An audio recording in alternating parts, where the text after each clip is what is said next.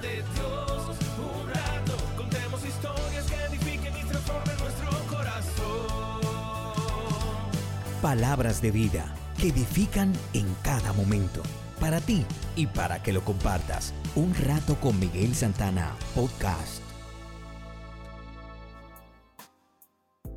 Nuestra reflexión de hoy se titula Amistad con Dios.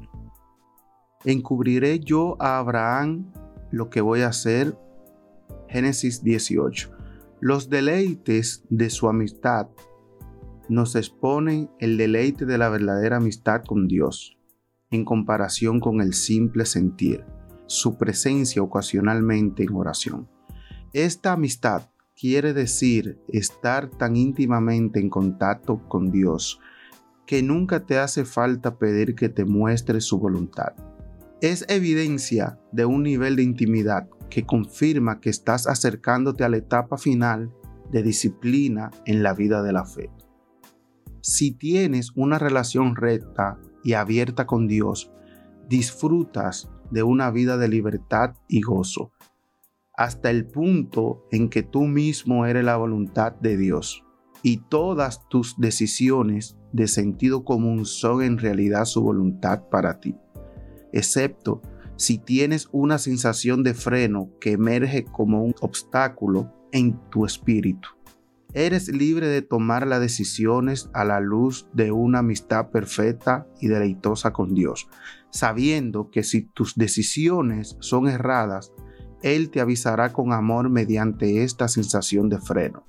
Cuando lo haga, has de detenerte inmediatamente. Las dificultades de su amistad. ¿Por qué dejó Abraham de orar? Porque estaba aún lejos del nivel de intimidad en su relación con Dios que le habría posibilitado seguir insistiendo en oración hasta que concediese su deseo. Cuando cesamos en la oración lejos de alcanzar nuestro objetivo y decimos, bien, no lo sé, quizá no sea la voluntad de Dios, es porque aún no hemos alcanzado el nivel. Ello demuestra que no estamos tan íntimamente familiarizados con Dios como lo estaba Jesús y como Jesús querría que lo estuviésemos. Que sean uno, así como nosotros somos uno.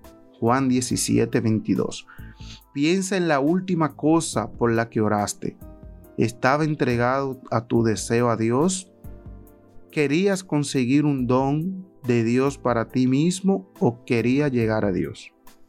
Vuestro Padre sabe de qué cosas tenéis necesidad antes que vosotros le pidáis. Mateo 6, 8.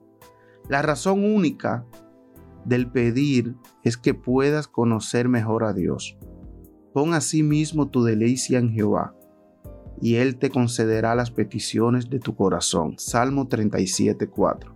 Debemos persistir en la oración para conseguir un perfecto entendimiento de Él.